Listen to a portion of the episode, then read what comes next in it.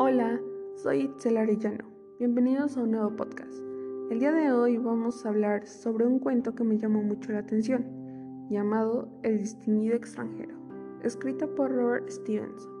Este cuento trata de un extranjero que no tenía ningún conocimiento sobre el planeta Tierra, así que decidió aventurarse a conocerlo, ya que un filósofo tenía como misión enseñarle todo lo que había en ese planeta.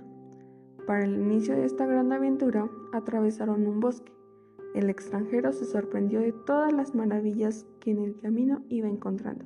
Incluso pensó que los árboles tenían vida, pero que eran muy callados. Aún así, le parecieron agradables.